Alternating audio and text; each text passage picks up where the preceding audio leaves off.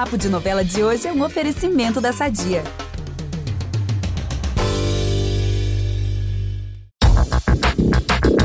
Tenório nunca valeu nada, mas agora conseguirá valer menos ainda. O cerco, ou melhor, a fazenda, tá se fechando.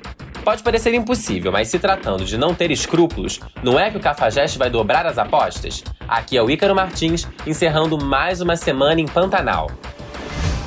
Como vocês viram, o Tenório foi à fazenda de Zé Leôncio. E ele chegará lá crente que vai conseguir intimidar a Maria. Mas a nossa ex-bruaca vai ser firme e direta. Se Tenório tem algo a resolver, que fale com a advogada dela. Logo o vilão vai se tocar que foi o Zé Leôncio que contratou a profissional para ajudar a ex-esposa dele. E vai roncar para cima do nosso rei do gado também. José Lucas então vai dar um conselho ao pai. Dois olhos bem abertos em relação ao rival.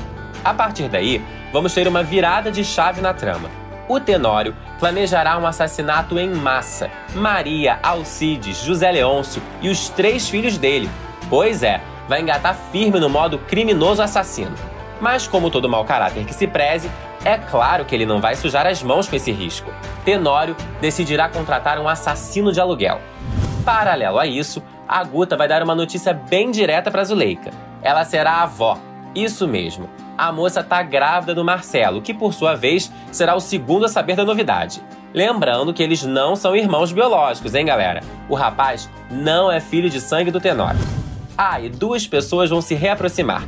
Dois velhos amigos, diga-se de passagem, Irma e José Lucas. Afinal, de certo modo, os dois estão na mesma, né? Achavam que estavam diante de um grande amor e viram tudo se desfazer.